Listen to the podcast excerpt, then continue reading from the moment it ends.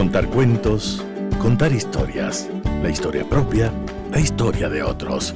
Desde este momento en Radio Sucesos, Déjame que te cuente. Déjame que te cuente. Un programa conducido por Gisela Echeverría Castro.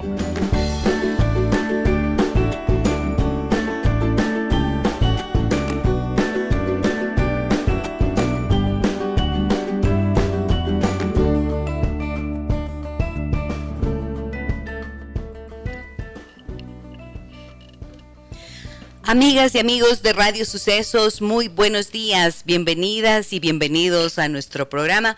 Aquí iniciamos Déjame que te cuente. Hoy es día miércoles y tendremos consultorio familiar, en donde vamos a hablar de qué pasa cuando sufres de sincericidio.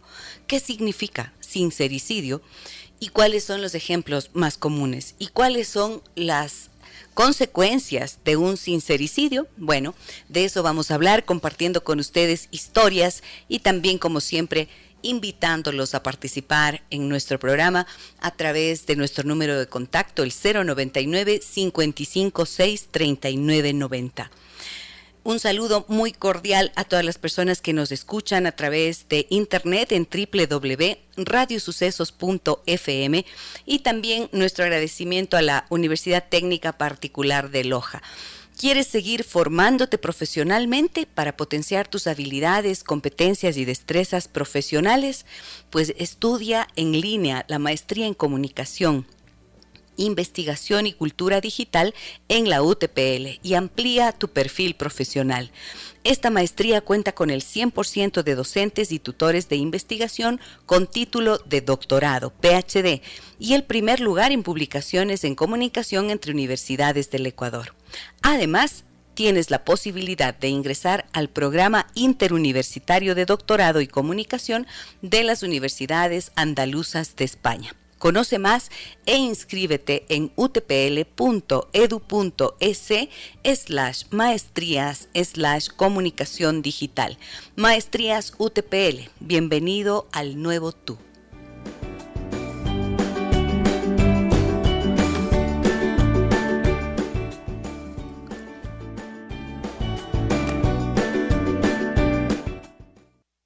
Déjame que te cuente. Déjame que te cuente.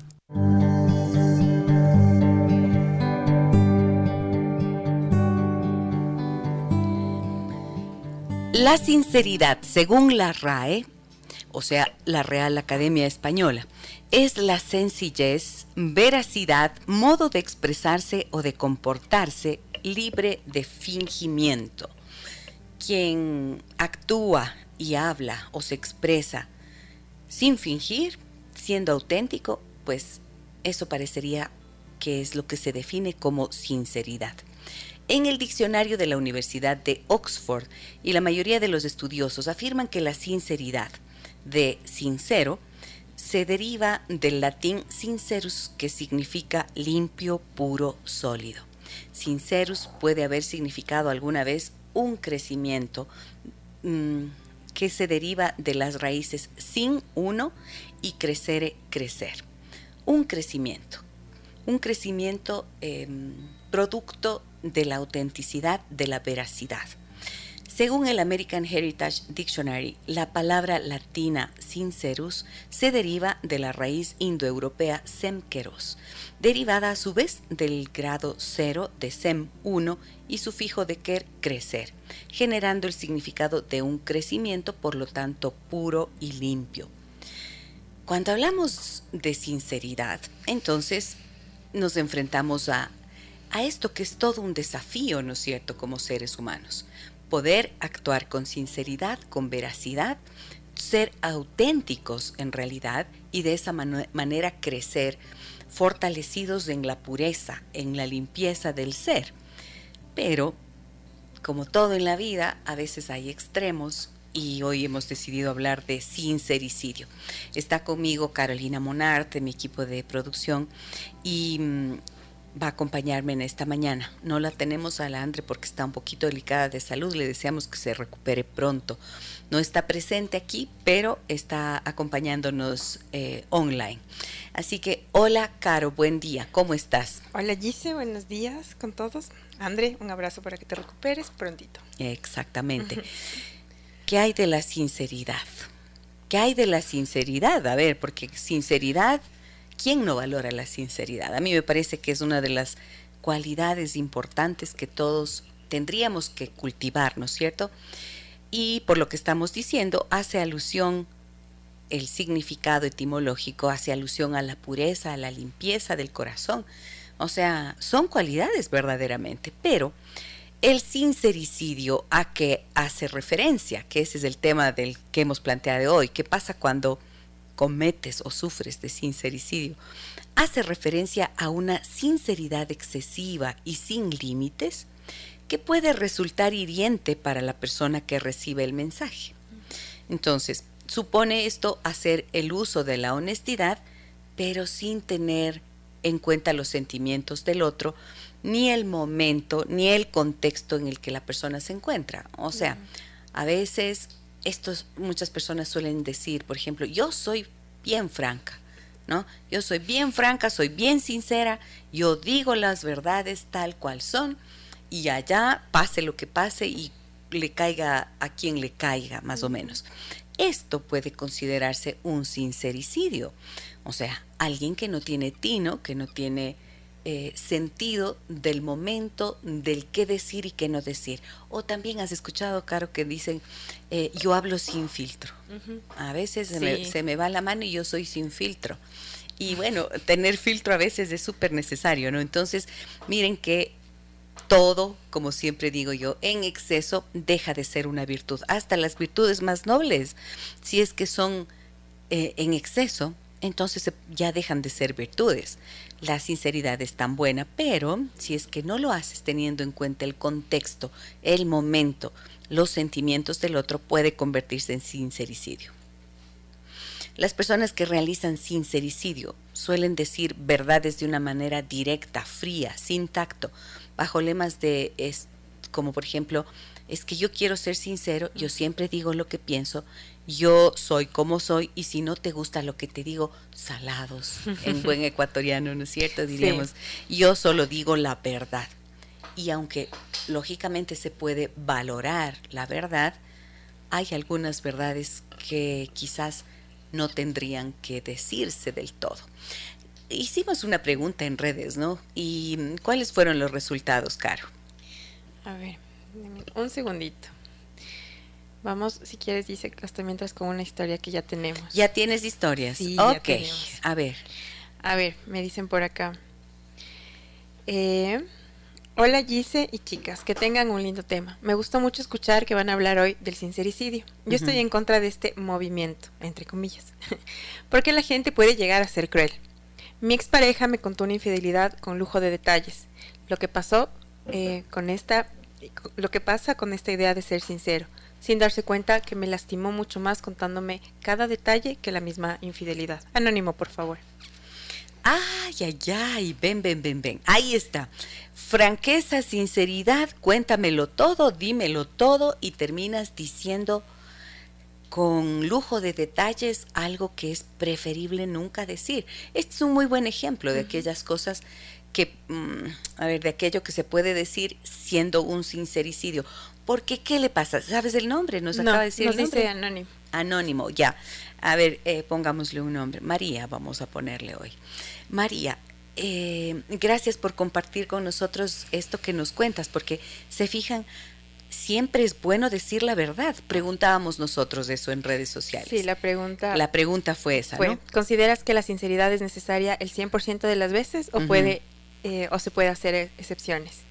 Y el 28% nos dijo que siempre y el 72% nos dijo que hacer excepciones.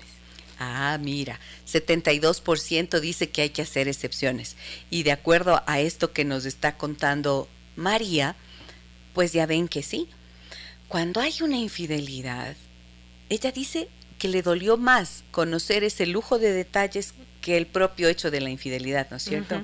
Claro, es que imagínate cómo vives luego con ese, esa cantidad de información? Cuando te dicen una verdad como esa, de semejante tamaño, ¿qué suele pasar? En tu cabeza eh, se arma toda una película, ¿no es cierto? Cuando las personas nos dicen, eh, nos cuentan algo, nos confían algo, nosotros estamos elaborando mentalmente una película y una historia de lo que nos dicen. Ay, Dios mío, y si te cuentan con todos los detalles la infidelidad, ¿te imaginas el peso de la película en tu cabeza y en tu corazón? ¿Cómo te olvidas de eso luego? Sí, es cruel, como dice, nos dicen el mensaje. Que ella sintió que fue cruel, más, o sea, que le cuenten más los detalles que el hecho de solo te fui infiel y ya. Es, Ajá, es cruel porque te rompe el corazón. Claro. Además, cuando vas y cuentas que fuiste infiel es porque ya quieres romper la relación. Claramente.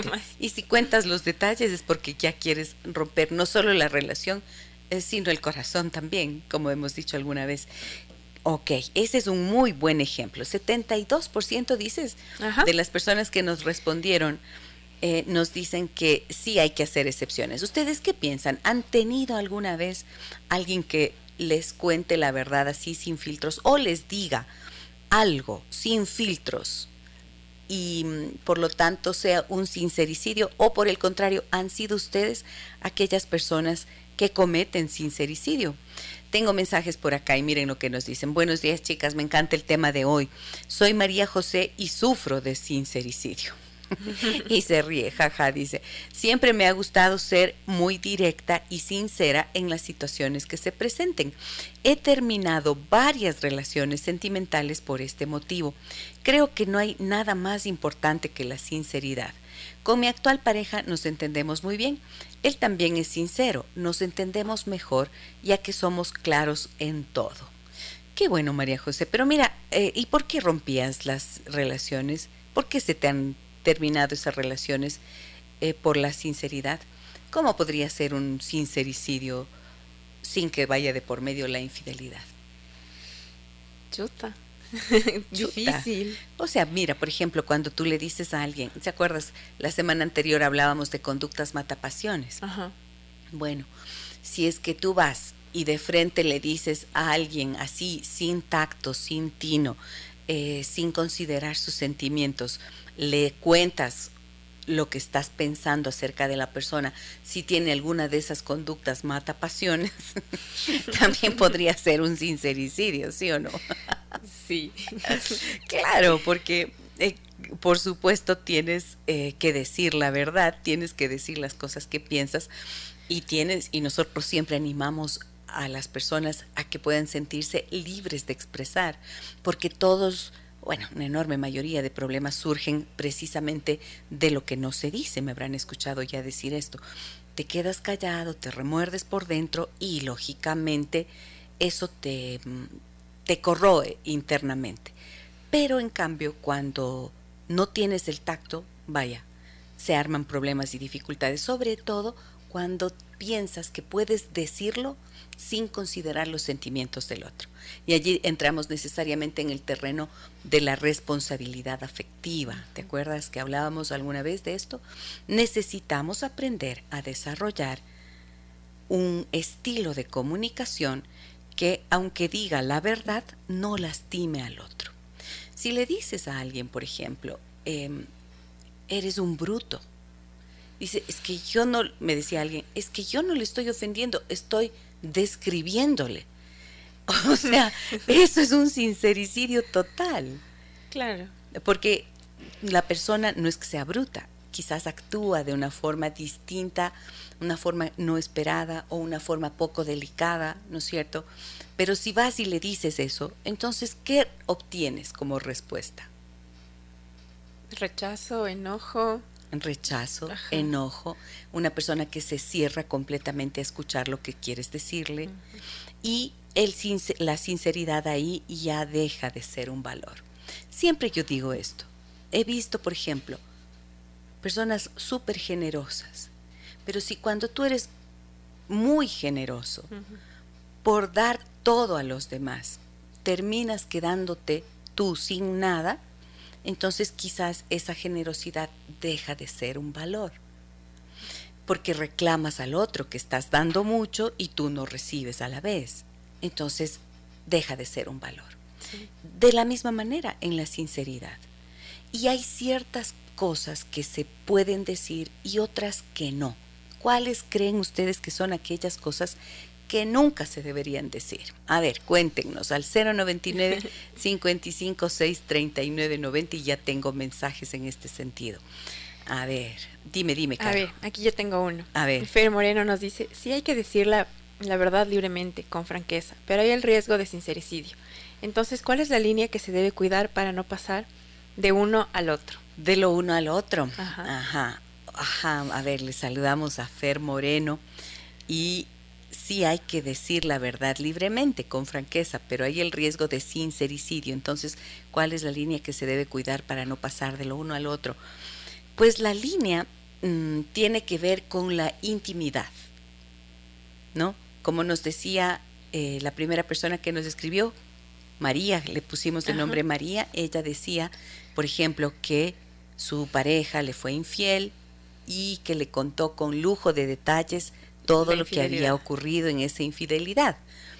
Eso, por ejemplo, es un sincericidio en toda regla, porque está diciendo las cosas con franqueza, pero le está dando a conocer detalles de una intimidad que no le corresponde saber a la pareja. Esa es la línea. Ahora, ¿cómo sabes cuándo más? Cuando tienes, eh, tienes que pasar las cosas que vas a decir, tienes que pasar por los filtros, ¿no? Entonces, hay tres filtros que son súper importantes para saber cuál es el límite. Uno de los filtros suele ser, si le vas a decir algo a alguien, ¿esto eh, le va a beneficiar de alguna manera? ¿Le va a beneficiar de alguna manera lo que le voy a decir? Es súper importante hacerse esa pregunta. Si es que lo que, por ejemplo, si le vas, ves a tu hermano, ves al esposo de tu hermana en una cafetería conversando con alguien, ¿le dices o no le dices? A la esposa de mi hermano, uy. o sea, tu cuñada Con está alguien. con alguien, ¿no es cierto? Creo que primero hablaría con, con mi cuñada si fuera el caso. O sea, le preguntaría, oye, te vi. Y según eso, o sea, si es que se pone nerviosa o algo, o no sabe qué decirme. Porque claro, ponte que no sea nada y vas y, y ya le echaste de cabeza y le dañaste la relación a tu hermano, o, o tu hermano tal vez sí sabía y, y se hacía el, el que no, no, el que, o sea, el, el que no sabía. Ajá. No sé, o sea, creo que sí, sí hay una línea muy delgada entre esa sinceridad, pero creo que yo lo, lo primero que haría es hablar con ella. y Lo primero que harías Sí. es preguntar, ok, miren, entonces ahí, cuando estás frente a una situación como esa, tienes que hacer, para saber si no vas a ir a cometer un sincericidio, porque de repente tú ves, no le preguntas nada a la cuñada y vas directo, porque eres bien sincera, vas donde tu hermano y le dices, mira, la vi a, mi, a la fulanita en la cafetería con fulanito. Eso es un sincericidio porque te metes en un problemón. Entonces, como bien pregunta el Fer, ¿cómo puedes tú saber cuál es ese límite? Y para eso, fíjense que Sócrates, el gran filósofo, hablaba de los tres filtros. Los tres filtros son, el primero, la verdad, la bondad y la utilidad. Entonces, primero tienes que saber si lo que estás diciendo es cierto. Lo que vas a contar, lo que vas a decir, ¿es verdad? ¿Te consta algo de alguna manera? Por eso parece que suena bien lo que tú dices, Caro. Que sí, mejor hablas con ella y le dices, oye, discúlpame. Te Pero, vi tomando cafecito. ¿Te acuerdas que estás casada con mi hermano? ¿Te acuerdas que soy tu cuñada? ¿Te acuerdas que soy tu cuñada y estás casado con mi hermano? Entonces, eh, cuéntame, por favor.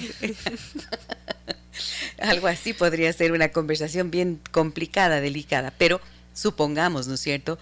Eso ya sería poder, esa primera conversación con la persona sería pasar por el primer filtro, saber cuál es la verdad, qué es la relación que tiene ella con esta persona que está en la cafetería.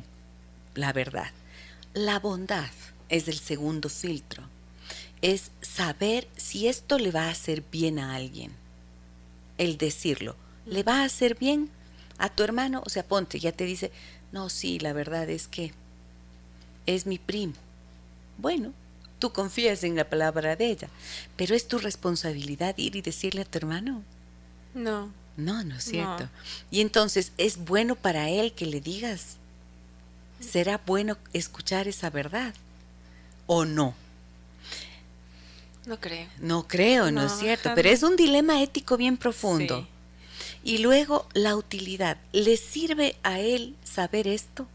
¿O le sirve a ella que tú vayas y le digas a tu hermano aquello que viste? Entonces, ese es el filtro. Son tres filtros. Si lo que quieres decirme, por ejemplo, no es cierto, no es cierto, ¿para qué me lo dices? Si solo es una suposición. Claro. ¿Para qué le vas a decir y para qué me vas a decir? Si no es bueno y no me va a ser útil para nada, ¿para qué querría saberlo? Esta es una anécdota que, eh, que se cuenta acerca de estos tres filtros de Sócrates. La anécdota dice que mm, el filósofo se negó una vez a escuchar lo que su discípulo quería decirle fue un discípulo a contarle algo. Y él se negó a escucharle y le preguntó, ¿esto que me vas a decir? ¿Es cierto? Y el discípulo dijo, eh, no lo sé. Ajá. ¿Es bueno? ¿Es bueno para mí? Mm, tampoco lo sé, maestro. Ah, ¿y crees que es útil? Y él le dijo, tampoco lo sé. Entonces, ¿para qué querría saberlo? dijo el filósofo como conclusión. ¿Ven? Entonces hay tres, estos tres filtros son los que nos pueden ayudar a identificar cuándo tenemos que decir algo y cuándo no, para no caer en el sincericidio. Y mm, es bien importante tenerlo en cuenta, porque aquello de que soy bien franca y te digo todo como puedo, mm, muchísimas veces te causa dolor, te causa malestar o te deja como un zancudo zumbando por tu cabeza. He visto mucho eso, por ejemplo, cuando la familia hace comentarios acerca de las parejas. Esto es súper frecuente. Es que a mí no me gusta pues ese joven para ti. O esta muchacha, ¿qué será? ¿No ves lo que está divorciada? ¿Qué le habrá pasado como para que se divorcie? El chico está todo enamorado. Le dice eso a la mamá, mm, empieza a verle los cinco pies al gato. Por eso es importante usar los tres filtros. Vamos con historias. ¿Qué tenemos por aquí? A ver, ya tengo, Gise. Eh, dice María José García. Siempre es grato escucharte, querida Gise. Tus programas nos alimentan el corazón y el alma. Gracias por ser un gran inicio cada día. Gracias, María José. Un gusto muy grande para mí poder estar con ustedes. Acá tengo el mensaje. Hola, chicas. Soy Inés. Yo pienso que siempre se debe decir la verdad, pero con empatía. Si las cosas que vamos a decir son de manera cruel, siempre podemos buscar las palabras adecuadas. Ajá, las palabras adecuadas. Ahora cuéntenme puntos de vista, qué cosas creen que nunca se deben decir. O sea, habiendo pasado por los tres filtros, qué cosas son las que nunca se deberían decir. Este tipo de comunicación, el sincericidio al que nos referimos hoy, puede causar daños en las relaciones interpersonales. Es frecuente que se ocasionen conflictos provocando que las personas que están a nuestro alrededor no se sientan comprendidas y se sientan atacadas. Y pueden incluso alejarse de la persona que comete el sincericidio, ¿no es cierto? Entonces acá nos decía María José, decía, yo sufro de sincericidio y siempre me ha gustado ser muy directa He terminado varias relaciones sentimentales por este motivo, pero creo que no hay nada más importante que la sinceridad. Y con mi actual pareja, decía ella, nos entendemos muy bien. Él también es sincero, nos entendemos mejor ya que somos claros en todo. Ahora verán, hay una cosa que es bien importante. Como dije, todo tiene límites. El límite también pasa dije yo antes, por lo privado, ¿no es cierto? Nosotros tenemos un mundo interno muy, muy grande, ¿no? Tenemos pensamientos que quizás no necesitamos comunicarlo a nadie. Y a veces en las relaciones de pareja se suele suelen hay parejas que suelen preguntar todo el tiempo, ¿en qué estás pensando? ¿Qué piensas? Pero cuéntame, cuéntame, ¿qué estás pensando ahorita? ¿O qué pensaste tal día, tal hora, en tal situación? A veces ni siquiera te acuerdas o a veces ni siquiera tienes ganas de comunicar aquello. Entonces, la búsqueda excesiva de meterte en el pensamiento del otro también es mm. peligrosa para la relación porque no estás considerando que todos tenemos algo que se llama el jardín secreto.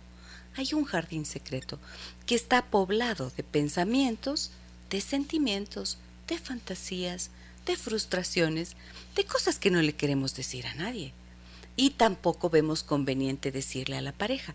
Y eso no quiere decir que haya falta de amor. No, no, a veces se piensa que por ser parejas y porque somos bien sinceros y nos amamos tanto y con aquello de que somos una sola carne, cuando te casas eres una sola carne, no es verdad. Sigues tú siendo una persona individual. Eres uno, eres otro, son dos y comparten un tercer elemento que es la relación. ¿Ya? En una relación siempre son tres. Tú, yo y la relación, lo que ponemos en la relación. Entonces no me puedo convertir en, en tú o ti. Tú. Tú. no puedo ser tú, ¿verdad? Tú no puedes ser yo. Entonces hay que aprender a respetar eso y por la fuerza del amor se pueden fundir los, los cuerpos y el ser de las personas puede estar íntimamente integrado en una relación a nivel sexual, por ejemplo, si es que hay amor, y sentir esa especie de fusión total en la que no se sabe quién es quién. Bueno, pero eso es momentáneo.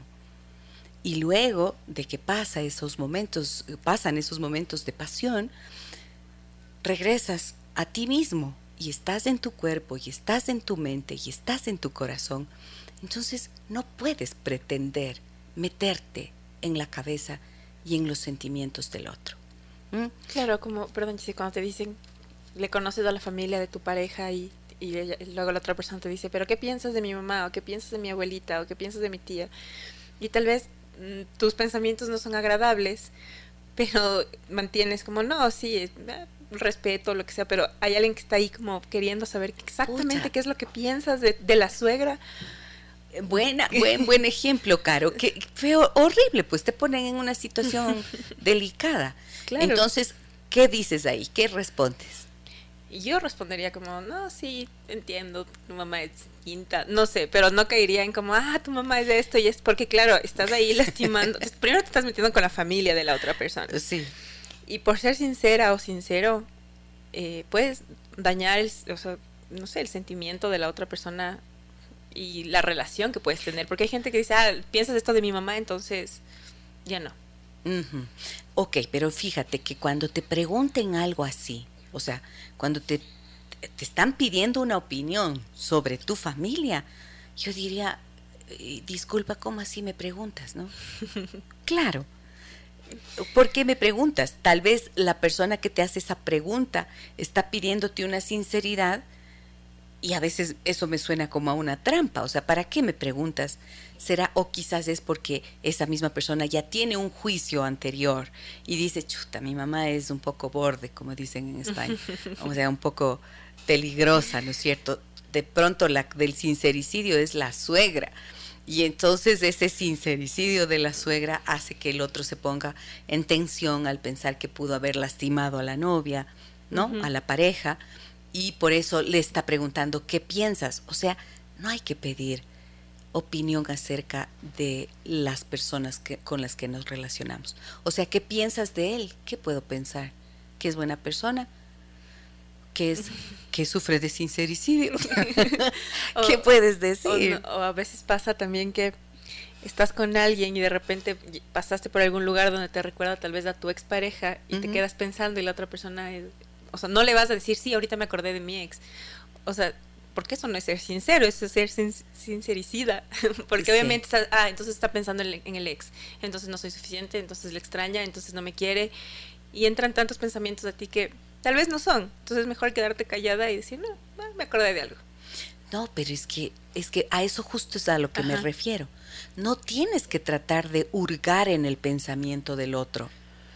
Porque cuando estás haciendo esa búsqueda del pensamiento, mm, puedes encontrarte con respuestas desagradables.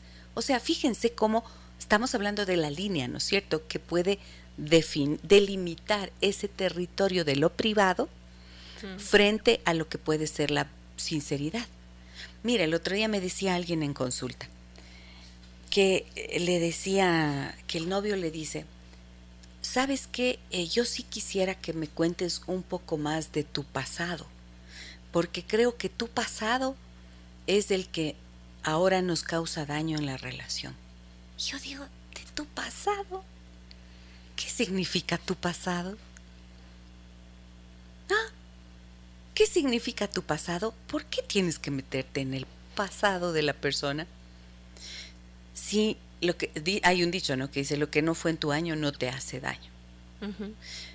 Pero si tú te pones a conversar en una relación de pareja que va a empezar, por ejemplo, esto es un clásico de los que vuelven a, a, segundas vueltas, o sea, se han divorciado, han terminado una relación, empiezan a conocer personas y de entrada empiezan a contar lo mal que les fue, lo, lo, lo terrible que fue este hombre para la vida de esta mujer, o los hombres eh, que la mujer era mala, que le celaba, que era una loca, una obsesiva, las mujeres que él era un traicionero, que le engañó, que le trató mal y que no sé qué. Eso, por Dios, siempre les digo yo, cuando tengo en consulta personas que están rompiendo relaciones y empezando a conocer a alguien más, a alguien más les digo, por favor, no sincericidio. Cuentas todo eso y lo que estás haciendo es contaminando la relación mm. nueva con una información de tu pasado que no entiendo para qué tienes que traerla a tu presente nuevo, al que estás tratando de construir. Tampoco estoy diciendo que tengas que, que engañar, no digo engañar, pero cuando hablas de una relación del pasado, puedes tranquilamente hacer una versión, una versión publicable. Un resumen. un, un hiper resumen ejecutivo. Sí, bueno, estuvimos casados tanto tiempo, las cosas no funcionaron y ya. Pero tenemos buena relación si es que hay. O no tengo, tengo algunas dificultades. Pero por favor, no pongan, no, con, no conviertan a la nueva persona en el receptáculo de todos sus problemas. ¿Cuántas relaciones nuevas he visto caer por sincericidio? Y el sincericidio es la comparación de mi ex, eh, es que mi ex me hacía esto, esto, esto, esto, ah, o era así, pues. así, así. Y entonces es que estoy, siendo sincera contigo, pero también le estás lastimando porque aparte de que estás lastimándole su, no sé, todo, le estás comparando con, porque yo sí he visto casos de amigos cercanos que, ah, mi ex hacía esto. Y es que mi ex me iba a ver. ¿Y por qué no sigues con él, cariño? es que no, mi ex no tenía problema en hacer esto, esto. no. le puedes decir eso a tu nueva pareja, por más sincera o sincero que intente ser. Ves, ese es un caso, otro caso clásico del sincericidio. Y mira, esto que estaba explicándose un ratito, Caro, es importantísimo ustedes que están con nosotros en este momento, en realidad es importantísimo si están en proceso de establecer una nueva relación o ya tienen una nueva relación y por ejemplo tienen dificultades con su expareja porque le hace problema, porque tiene dificultades no resueltas con los hijos, quién sabe cuántas cosas más. No conviertan a su nueva pareja en una supuesta terapeuta o en un supuesto terapeuta. Suelen contar con lujo de detalles los conflictos que tienen. Y entonces ahí apliquemos los tres filtros. Por ejemplo, si tienes tú un problema con tu pareja anterior, no has logrado resolver un tema del juicio de alimentos, y vas y le cuentas toda la conversación que tuviste a tu nueva pareja. El conflicto, cómo te dijo, qué no te dijo, qué te ofendió, que tú le ofendiste, qué gritaste, que él te gritó. Entonces, aplicas los tres filtros. Esto que estás diciendo es la verdad. Sí, es tu verdad. Es bueno para tu pareja saber esto que tú, esta verdad tuya, es tu verdad, cierto es, estás pasando por aquello, pero ¿Es bueno para tu pareja saber eso? ¿Y es útil que sepa tu pareja eso? Claro. ¿Ah? No. Entonces, dos respuestas fueron no. Una sí es verdad, pero las otras dos no califican para hacer algo que tienes que comunicar a tu, a tu pareja. Entonces, tengan en cuenta, por favor, que lo que estoy diciendo acá soy una defensora de la verdad. Eh, considero que tenemos que hacer todo lo posible para vivir honestamente y desde la pureza del corazón, actuar y tratar de ser coherentes y consistentes en nuestra vida, ¿no es cierto? Pero miren que la vida es así, tiene dualidades y hay espacios en las relaciones que tienen que ser contemplados y merecen cuidado cuida las palabras, porque como decía la doctora Judith Morejón el otro día, no se pueden regresar. Una vez que dices, tienen un efecto y una consecuencia. Hablamos hoy de qué pasa cuando sufres de sincericidio. Voy a ir a una pausa rapidita y regresamos enseguida con ustedes. Eh, permanezcan conectados con nosotros y a la vuelta saludo a todas las personas que nos acompañan también en esta mañana en nuestra transmisión de Facebook, en Facebook Live. Ustedes me encuentran allí como Giselle Echeverría Castro. Síganme, denle like a la página, compartan nuestro programa para que más personas puedan tener acceso a este contenido que compartimos diariamente. Volvemos en breve. Déjame que te cuente encuentro que nos humaniza.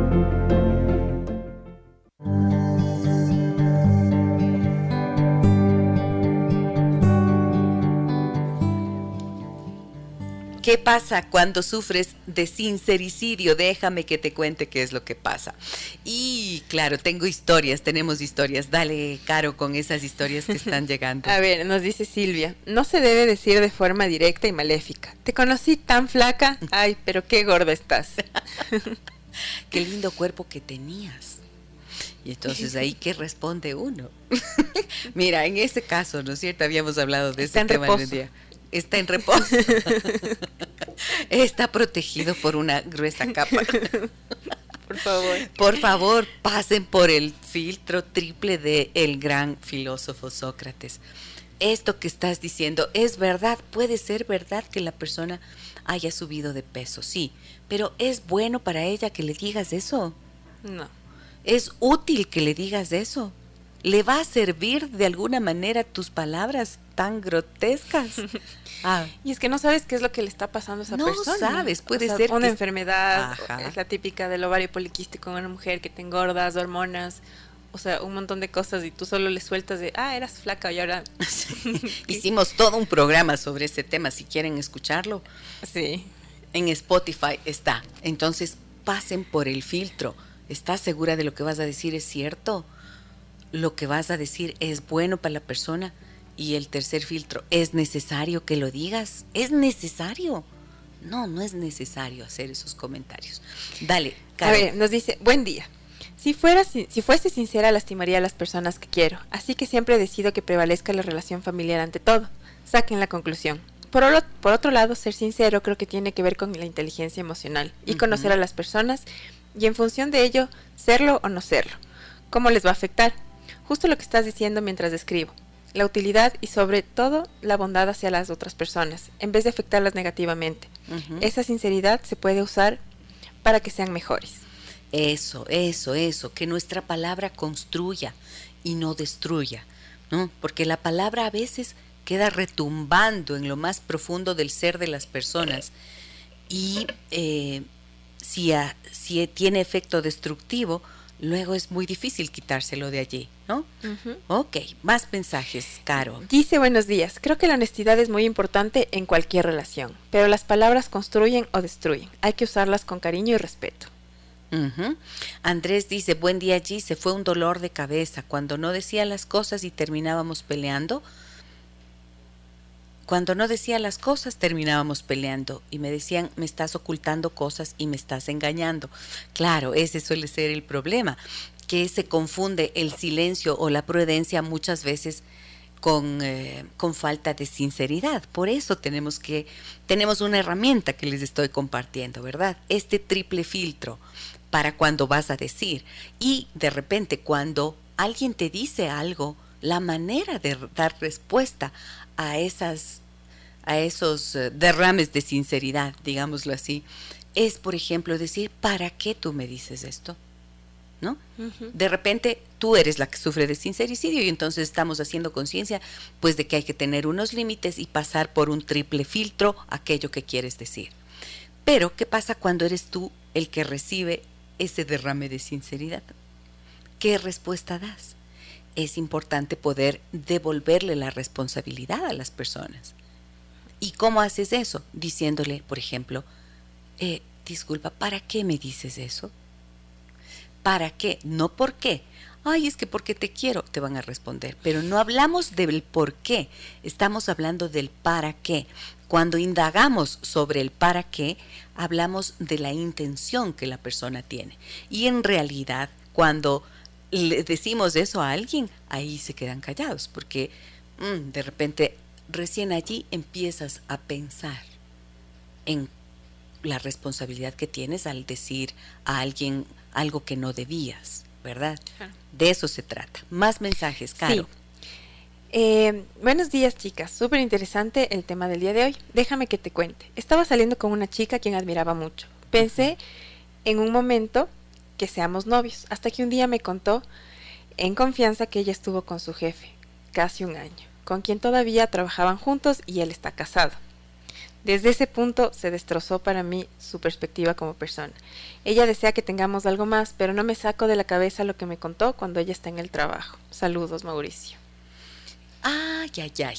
O sea, a ver si entendí bien lo que nos dice Mauricio, es que una compañera de su trabajo, en un ataque de sinceridad, no, una, una chica con la que él salía le cuenta que ella tenía una relación con su jefe, que él está casado. Ah, mira. Y entonces ya, ya, ya, ya, él ya no puede verle como algo más porque siempre tiene esta idea en la cabeza que si está en el trabajo está con el jefe y probablemente pueda pasar algo de lo que entiende. Ok, claro. Ven, eso justamente es lo que estaba yo diciendo antes.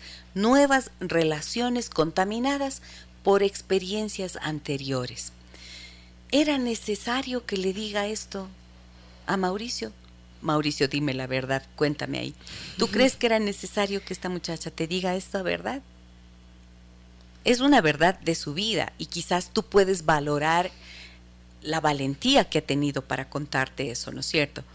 Pero desgraciadamente se le queda el zumbido en la cabeza. ¿Por qué? Primero, porque vas a decir, uy, fue capaz de estar con un hombre casado. Luego pones en juego la eh, su ética, su sí, su moral, ¿no es cierto? Entonces la empiezas a cuestionar porque dices, chuta, si fue capaz de hacer eso, que es un engaño bastante grave, entonces, ¿qué, ¿de qué nomás no será capaz? Ese es el problema. Claro y tal vez si no te responde a la hora que sabes que ella está trabajando, te empiezas a hacer un montón de ideas que probablemente no lo sean, pero ya ya te estableció eso. Ya está allí. Entonces yo le preguntaría a ella, ¿no? Si yo fuera tú, Mauricio, yo le diría, oye, desde que tú me contaste esto, sabes que me pasa, mm, no me siento cómodo, estoy pensando en esto y tengo inquietud o dudas. Si es que ella te interesa, por supuesto, por supuesto, ¿no? Si es que ella te interesa, por favor, habla y dile lo que tú estás sintiendo y pregúntale, ¿para qué me dijiste esto? Cuéntame, ¿cuál fue tu intención?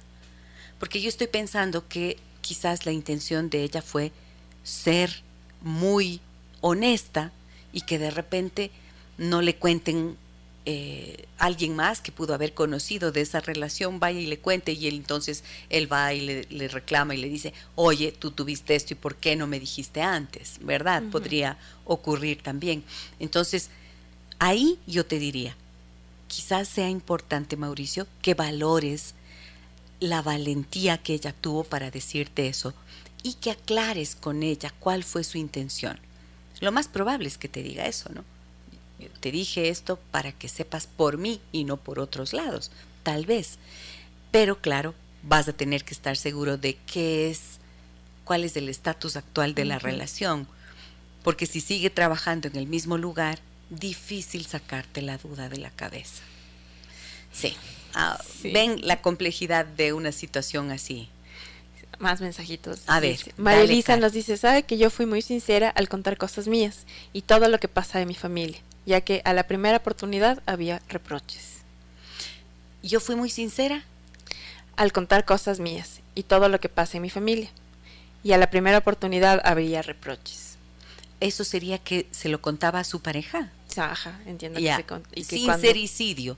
Lo las, usaba. Ajá, las intimidades de la familia, mm, lógicamente, se pueden contar, también pasando por un filtro, ¿verdad?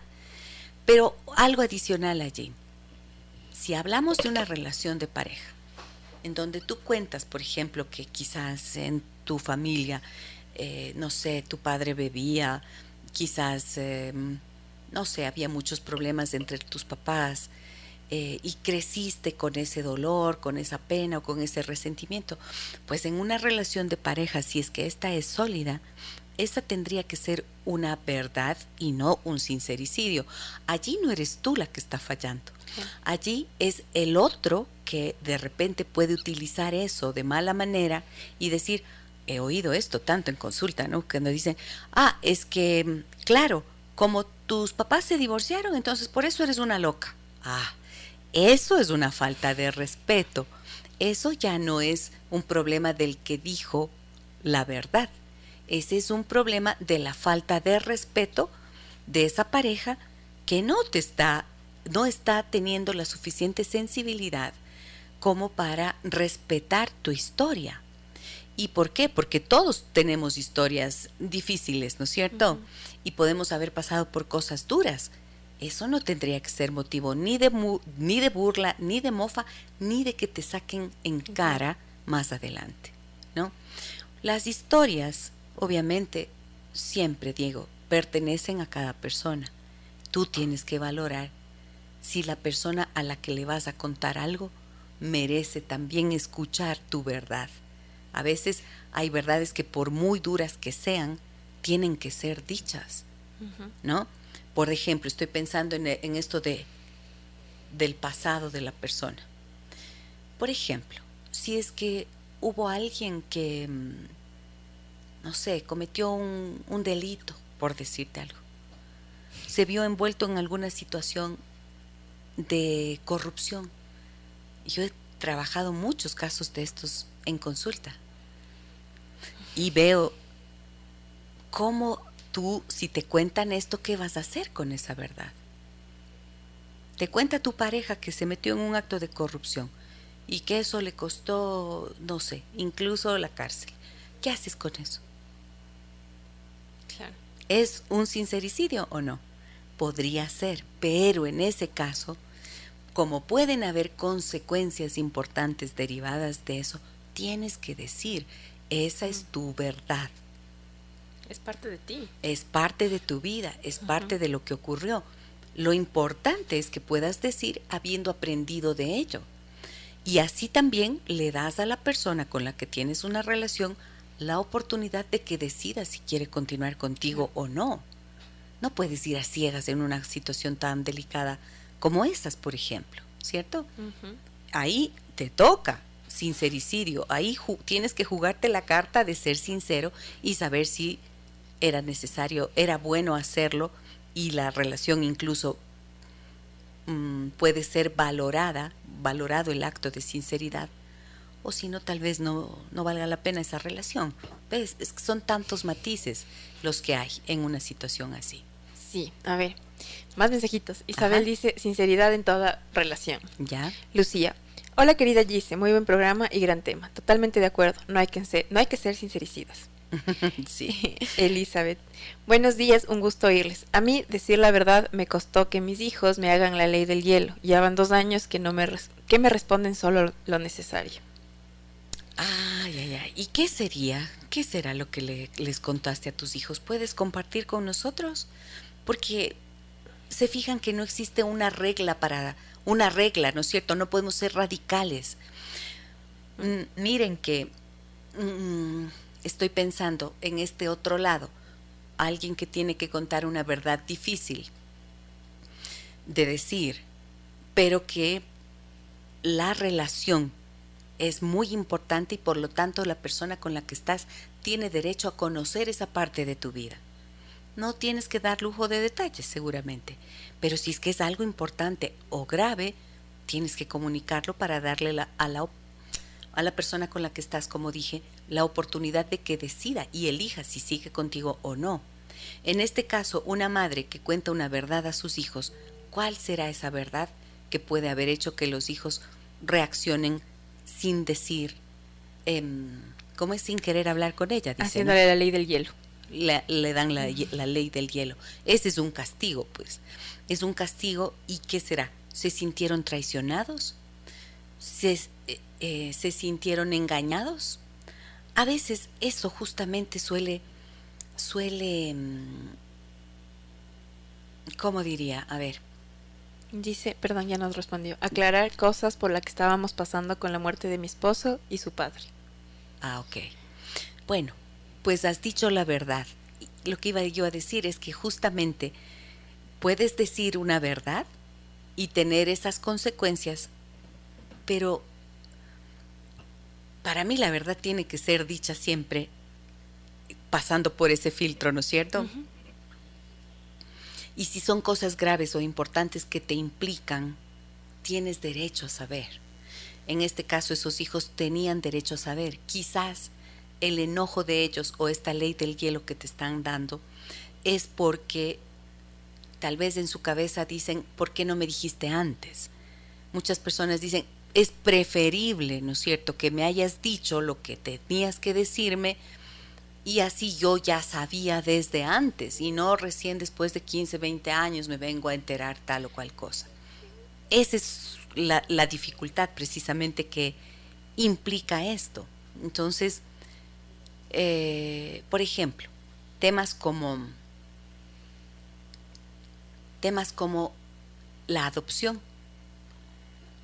Si es un hijo adoptivo, tienes que decir la verdad desde el principio y tienes que estar dispuesto a afrontar las situaciones que se derivan eh, en etapas de adolescencia, cuando los chicos tienen como interés por conocer su origen, están en una etapa de definición de la identidad, Identidad. ¿no? Todas esas cosas son indispensables. Esas requieren honestidad y sinceridad siempre, porque no es tu verdad, es Claro. una verdad que le compromete al otro. ¿Me explico bien? ¿No? Ahí está la diferencia. Y como también lo dices, ¿no? O sea, si te sientas justo como tú pones el ejemplo de un, niño o un hijo adoptado, eh, desde dónde abordas el tema, de como con amor, de mira, hice esto porque te amo y no cambian las cosas, a que tal vez, ah, sí, tu papá y yo estábamos desesperados y queríamos tener un hijo y entonces creo que mucho de eso también influye la forma en la que, en la que decimos las cosas. Por supuesto, pero lo que quiero dejar claro es que ahí no es un sincericidio porque es una verdad que le compromete al otro. Claro, le ¿No? afecta. Ujú. O sea, este papá que has creído que era tu padre no es tu padre. ¡Eh! Qué fuerte. Claro, es sí. una tremenda verdad. No hablo de adopción. No, es de repente alguien vive ese tipo de situación y entonces vas a decir esa verdad. Ahí tienes que valorar si le va a hacer bien a la persona, si es que es necesario decirlo. Y claro, cuando se trata de verdades que implican al otro, yo estoy a favor de decir la verdad. Claro. Mm. Cuando es solo tuyo, ¿no? Cuando es solo tuyo, entonces no necesitas. Eh, ahí pasa por el filtro y tienes que elegir adecuadamente. Pero si te implica a ti, te va a afectar aquello que no te digo a ti, pues eso es algo que hay que decir. Claro, hay que ir ahí en lo, el ocultamiento de, las cosas. O sea, me estás engañando porque sabías eso y no me lo dijiste. Claro, exacto. A ver, tengo más mensajitos. Dale, dale. Las palabras sin tacto duelen, más si vienen de los seres queridos, de los seres que amas, perdón. Soy fan de ser asertivo, eso nos dice Andrés. Si no tengo nada positivo que decir, no digo nada. Por el hecho de ser sincero podemos lastimar y el amor o amistad es ser asertivo. Pilar nos dice, creo que en el caso que menciona es honestidad, porque justamente te da la opción para decidir si seguir o no seguir en la relación. Claro, exactamente. Elizabeth, ¿qué dice? Caro. Elizabeth nos, nos aclaraba el mensaje de, ah, ya, ya, del padre. Okay. Aquí Fer nos dice, y si después Mauricio se enteraba por otro lado y percibía como ocultar la información, ¿y por qué no se lo dijo en su momento? Exacto, claro, por eso yo le decía a Mauricio que como se le quedó rondando ese zancudito, ¿no es cierto?, del pensamiento, de esta verdad, allí quizás la invitación es a que valore la valentía que ella tuvo para decirle esta verdad y que le pregunte cuál fue tu intención al decirme esto. Porque si la intención fue justamente decirte toda la verdad para que sepas que soy honesta contigo, pues entonces eso es lo que tienes que poder valorar también. Por eso, miren, cuántas aristas puede tener una misma situación. Entonces, sincericidio sí está claro, ¿no? Cuando vas y le dices a las personas algo sin delicadeza, cuando te metes en su mundo, en su vida, irrumpiendo en algo que no te corresponde. Eso es un sincericidio. Cuando dices eh, cosas que, que sabes que no van a ser ni útiles ni buenas para la persona y que al contrario podrían causarle un dolor o un malestar. Entonces ahí es sincericidio. Lo otro, de lo que estamos, miren cómo dimos la vuelta al, tema con lo que nos van diciendo, pues ahí es en donde mm, entra en juego la honestidad y la capacidad de decir la verdad. Jacqueline nos dice, buenos días, muy buen programa con todos. Déjenme que les cuente. Y cuando uno es sincero con los hijos y te tachan de mala, excelente programa. Eres, ese no era el mismo que ya leímos. Mm, no, es de los hijos, es otra persona. Ajá, Jacqueline. Eres, eres sincera con tus hijos, dices una verdad y te tachan de mala.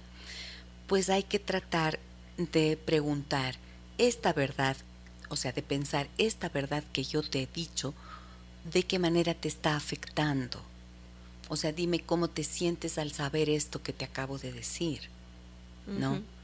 ¿Cómo te sientes con esto? Porque no eso trata solamente de ir y decir una verdad y boom, como la bomba, bomba que colocaste allí o una granada, ¿no? Que vas, colocas y boom, explota. Le explota en la cara a alguien. Tú que has sabido eso por tanto tiempo seguramente, pues estás adaptada, acostumbrada a saber esa verdad. Pero la persona que ignoraba todo, estos hijos que ignoraban aquello que les contaste, ¿qué pasó? Algún efecto debe tener, pues no es tan fácil. ¿Sabes qué ocurre? Cuando no te dicen, no te han dicho una verdad y te la sueltan de pronto, todo suele parecer mentira. ¿No?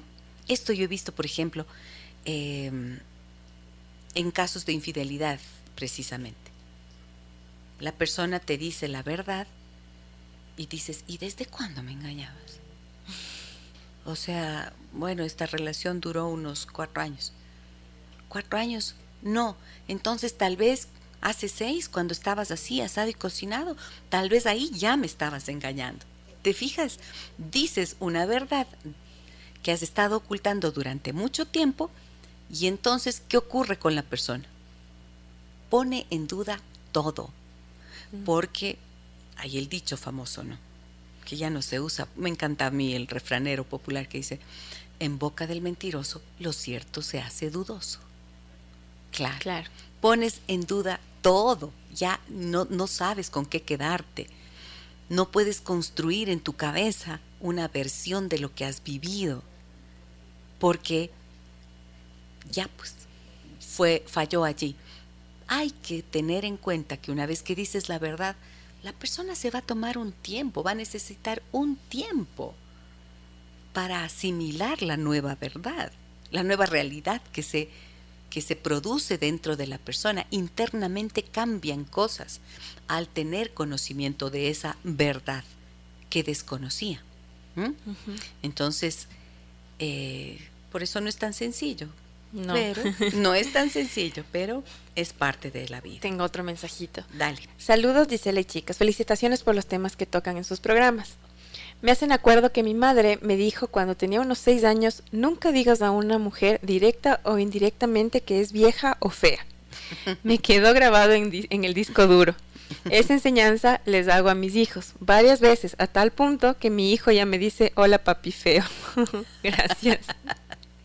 Nunca le digas a nadie eso. ni feo, ni viejo, ni gordo, ni flaco. Gracias. Fado Santos nos dice, excelente programa. ¿Y cómo tolerar a las personas que dicen cosas que no les corresponde? Eh, ahí está. Eso es un sincericidio. Yo tengo el, una pregunta. Que, el que dice lo que no corresponde, lo que no le corresponde decir, es un sincericidio. Un sincericista. Yo tengo una pregunta. Dime. ¿Qué hay detrás de la persona que es sincericida? Porque me imagino que, no sé, o sea, esto de no tener tacto, de ser como frío o fría o...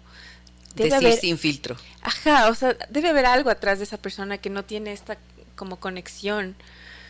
Tal vez eh, aprendió a ser así o eres alguien que siempre fue así. Un niño yo creo que es un poco sincericida, los niños son bastante honestos y dicen las cosas sin filtro, pero ah, cuando vas creciendo vas aprendiendo qué decir y qué no. Claro, entonces, ¿qué hay allí? ¿Qué hay en estas personas?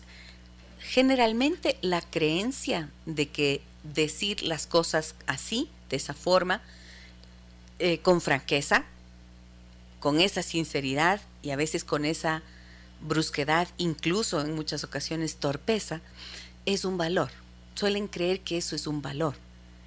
¿Ya? Eso suelen creer. A veces también son personas que creen que siempre tienen la razón ah. y dicen sin, eh, sin, eh, sin considerar el efecto que sus palabras van a tener. O como dice aquí Fado, se meten a hablar de cosas que no les corresponde. Y muchas veces son personas que juzgan también, Caro. Entonces, se sienten como en la...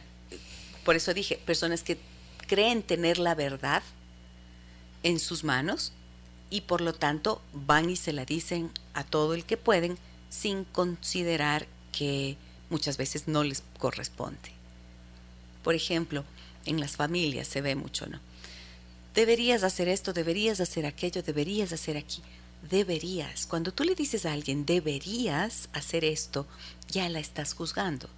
Porque estás diciendo que lo que lo que tú crees es lo correcto, lo que ella ha estado haciendo no lo es. Entonces, si no quieres granjearte eh, el malestar en tu familia, si no quieres que te vean como, como el hacha, como el hacha, ¿no es cierto? Entonces, eh, que corta relaciones, porque eso es más o menos en lo que se convierten muchas veces las palabras dichas así torpemente, pues entonces reflexiona y date cuenta que tu palabra no será siempre la última, que lo que tú dices podría tener una parte de razón y otra no, y analiza si estás llamada o no, si te han invitado para que des tu opinión o no. Alguien te pide un consejo, solamente allí tú puedes dar tu punto de vista, ni siquiera un consejo que diga lo que tienes que hacer es esto. A veces uno puede decir, bueno, ya que me pides una opinión, te puedo dar mi punto de vista. Quizás si yo estuviera en tu lugar, haría tal y cual cosa, pero nunca decirles a las personas, yo creo que lo que tienes que hacer es ta ta ta ta ta ta ta ta ta, y yo te dije porque yo yo yo, ¿no? Eso es lo que suele haber. Y en las familias también, Jessy, yo he escuchado a veces que de parte de mamá o papá o tías, como deberías hacer más ejercicio porque estás muy gordo o muy gorda o muy flaca o, muy flaco. Entonces sí es verdad que puedes ser sincero, pero estás cayendo en, esto de lastimar a la otra persona. En la crítica, en el juzgamiento y justo en lo que dices, lastimando a la otra persona. Ok, voy a una pausa breve, brevísima. Regreso enseguida con todos ustedes, amigas y amigos. Déjame que te cuente encuentro que nos humaniza.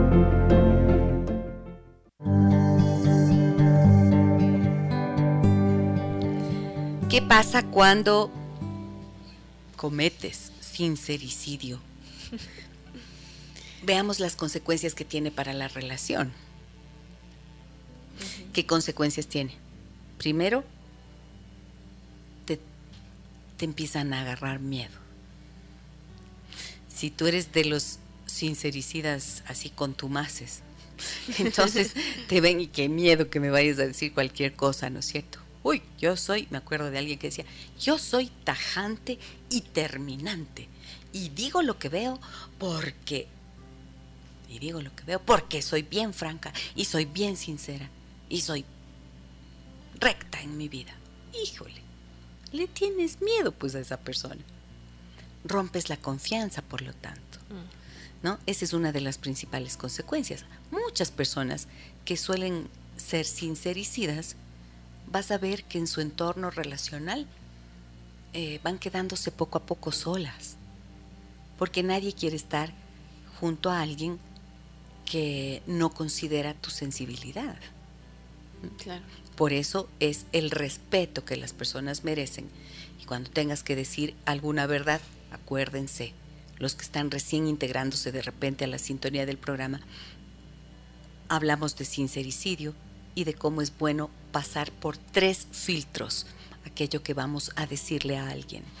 Y hemos hecho también algunas diferencias entre lo que puede ser eh, decir la verdad y cuando es indispensable decir la verdad. Y les dije, esto es cuando tú posees una información de la otra persona o de tu propia vida que puede afectarle de alguna manera a quien se lo dices. O sea, de que guardarte esa información le va a afectar a la persona, ¿no es cierto? Como nos daban el, caso de Mauricio o como hablábamos de otros ejemplos que nos ponían aquí las personas que nos han escrito. O el sincericidio también que puedes tener frente a los hijos de otras personas. Ay, chuta, peor. Claro. ¿Cómo? o sea, como, ah, tu hijo es esto, esto, esto. Como es malcriado o es revoltoso llegas como hacia sinceridad, pero le estás atacando al hijo de otra persona. Y eso te genera resistencia, enojo, ira, no sé. Y sabes qué también pasa ahí, que la persona se siente juzgada como, madre. Ajá. Como madre. Entonces, claro, por eso, solamente den puntos de vista cuando alguien les pide el punto de vista.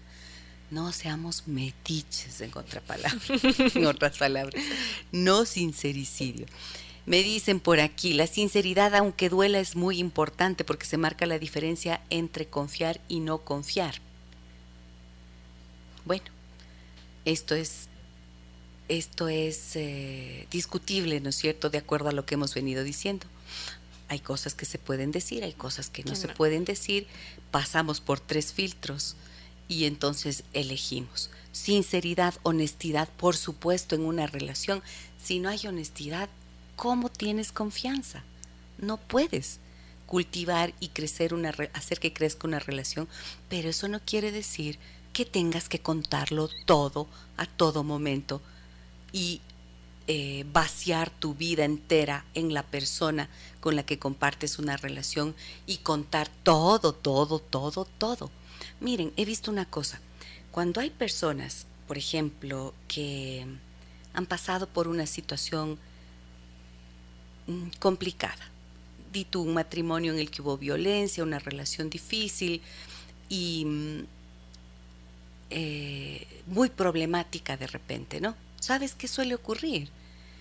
Que como estás tan lastimado, te duele tanto todo lo que has vivido, tienes ganas de contar eso, tienes ganas de decir eso, pero tienes que saber elegir a quién se lo dices. Si tú has vivido una relación de violencia, de engaño, de traición, sufriste, te hicieron daño, te lastimaron, lo que sea, está bien, e, es natural que tengas el deseo de decir Es como cuando te lastimas, he dicho alguna vez, ¿no? Te cortas con una hoja de papel el dedito, ¿cómo te duele? Es una tonterita, pero le cuentas a todo el mundo, verás, estaba sacando la hoja y me lastimé. Es algo así. Tienes deseo, necesidad de contar, pero tienes que saber a quién lo haces. Has vivido un abuso sexual en tu infancia.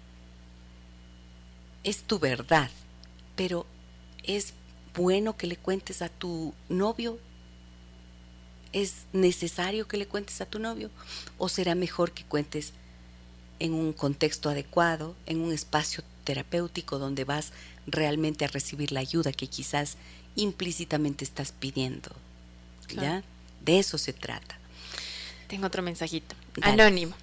Si alguien alguna vez ha incurrido en una infidelidad y eso le ha causado un gran remordimiento al punto de no volverlo a hacerlo jamás, ¿es necesario contarle de ese hecho a la pareja o es mejor no decirlo para no incurrir en sincericidio? Considerando que uno mismo ha decidido enterrar esa experiencia y no volver a cometer ese error. Lo pregunto por temor a que el silencio sobre este hecho también pueda acentuar la culpa y contribuir, contribuir al deterioro de la relación. ¿Qué hacer en estos casos? Excelente pregunta, excelente pregunta. Mi respuesta es la siguiente. Si es que tu pareja nunca tuvo sospecha de esa situación, entonces, ¿será bueno para ella que se lo cuentes? ¿Será necesario que se lo cuentes? Seguramente no. Pasa por los tres filtros. ¿Ves? hiciste esto, te, te remordió la conciencia hasta decir basta. Pues bueno, facilita la liberación de la culpa. Pero si vas a decir esto, si vas a decirle a tu pareja, antes de decirlo, pasa por los tres filtros. Es necesario que sepa si es que nunca tuvo sospecha o que es bueno para ella que lo sepa. Y cuáles serán las consecuencias de decirlo. Es mejor que gestiones tu culpa y como estás diciendo, comprendiste que no lo vas a volver a hacer, que no vas a lastimar a tu pareja, porque si no supo, pues de repente ya has estado de suerte, ¿no es cierto? Pero quizás la próxima ya no tengas tanta suerte. Ahora me van a decir, ay, pero si se eso es inducir al engaño. No, estoy hablando de los tres filtros. Y por eso digo, si es que ella nunca tuvo sospecha. En cambio, cuando ha habido sospecha o evidencia de esa infidelidad, ahí es cuando tienes que decir la verdad para que la persona tenga el derecho de elegir si perdona eso o no, si se queda en la relación o no. ¿Notan la diferencia? Esa es la la situación. Cecilia dice aquí algo eh, muy relevante, sus aportes profesionales, le felicito, considero que hay personas que se vuelven sinceras en un momento de ira, antes de hablar, usar prudencia y sabiduría. ¿Cierto no? Pucha, la ira es un explosivo. ¡Bum! Sueltas como un volcán cosas que nunca habías dicho, recoges toda la memoria histórica de la relación y dices cosas que de, de las que después te puedes arrepentir, claro. Prudencia y sabiduría. Decir las cosas a tiempo, las cosas que molestan a tiempo, puede ser una buena forma de decirlo sin herir, sin lastimar. Vamos terminando. Sí, tengo dos mensajitos más. Dale, claro.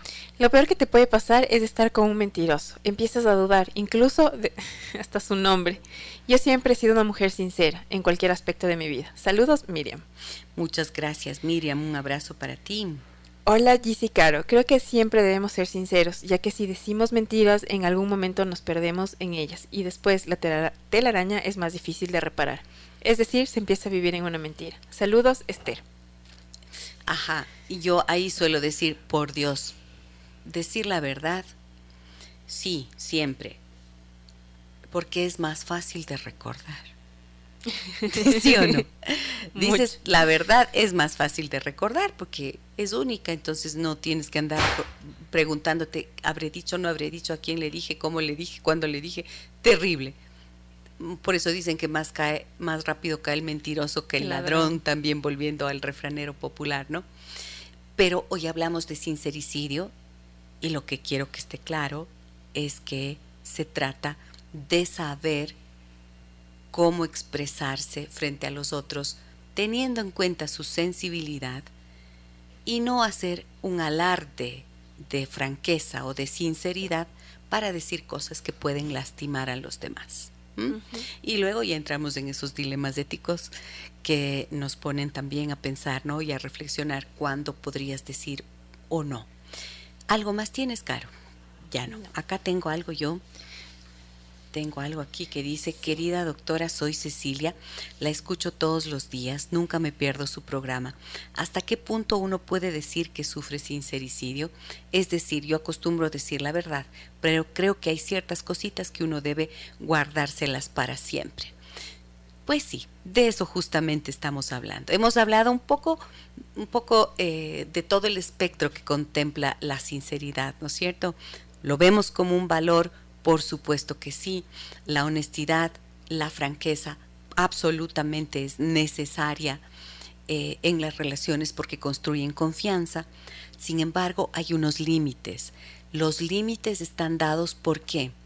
Por estos tres filtros que decíamos cuando le vas a decir a alguien algo, pasa por los tres filtros de Sócrates.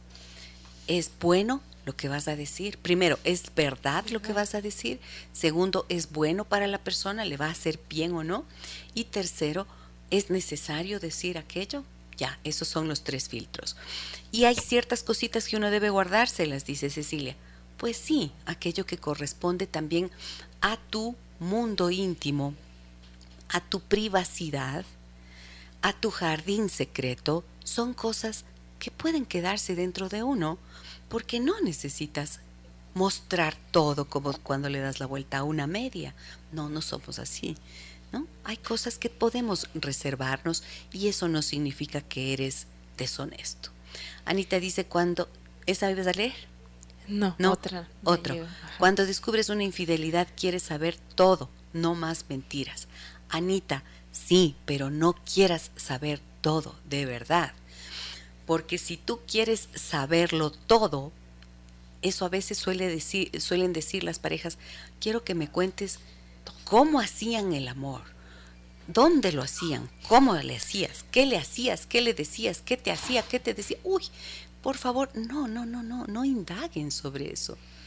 Esa es una información que no pueden trasladar a la mente y al corazón de sus parejas.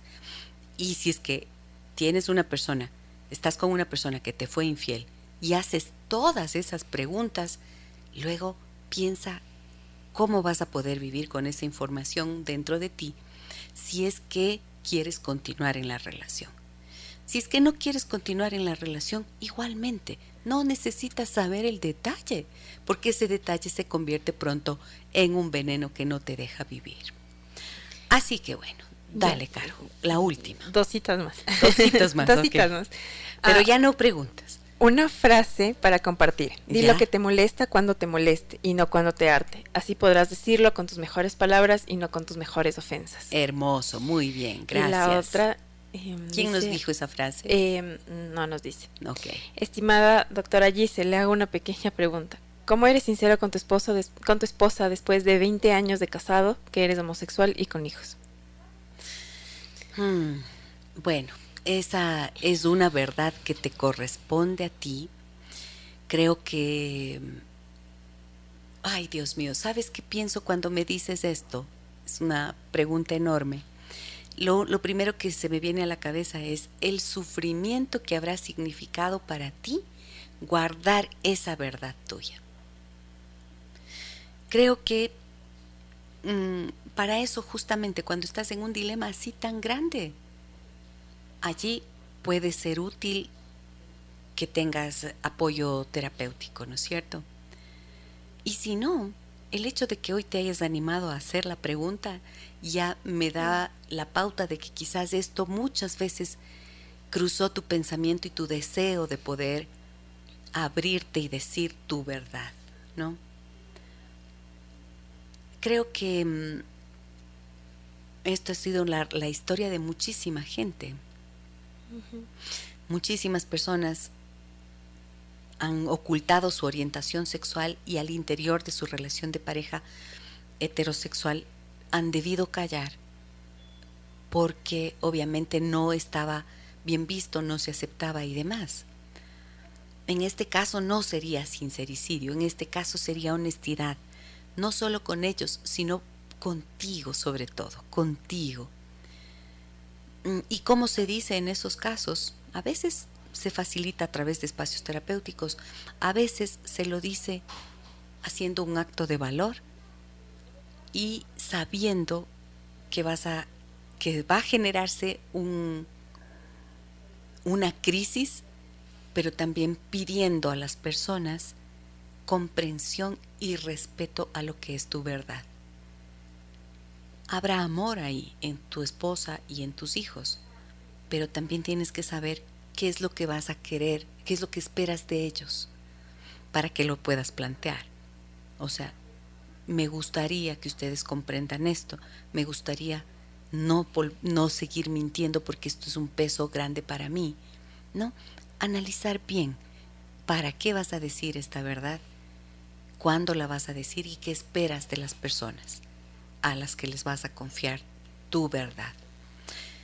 Les agradezco tanto, profundamente, por su confianza en el programa, por participar de la manera que lo hacen, por escribirnos, por contarnos sus historias, por estar atentos y receptivos a lo que aquí hacemos. Muchísimas gracias a todas y todos. También gracias a aquellas personas que no escriben y que no nos cuentan, pero que están atentos siempre a lo que proponemos en este programa y están haciendo desde el silencio parte de esta comunidad de personas interesadas en su bienestar y en el mejoramiento de sí mismos como seres humanos y de sus relaciones. Que tengan un buen resto del día. Gracias, Caro, por acompañarme en esta mañana. Gracias, Dice. Gracias a la Universidad Técnica Particular de Loja, que auspicia este programa y el mensaje que ellos tienen para todas las personas que están interesadas en seguir formándose profesionalmente y potenciar sus habilidades, competencias y destrezas profesionales es esta invitación a estudiar en línea la maestría en comunicación, investigación y cultura digital en la UTPL, ampliando de esa forma su perfil profesional.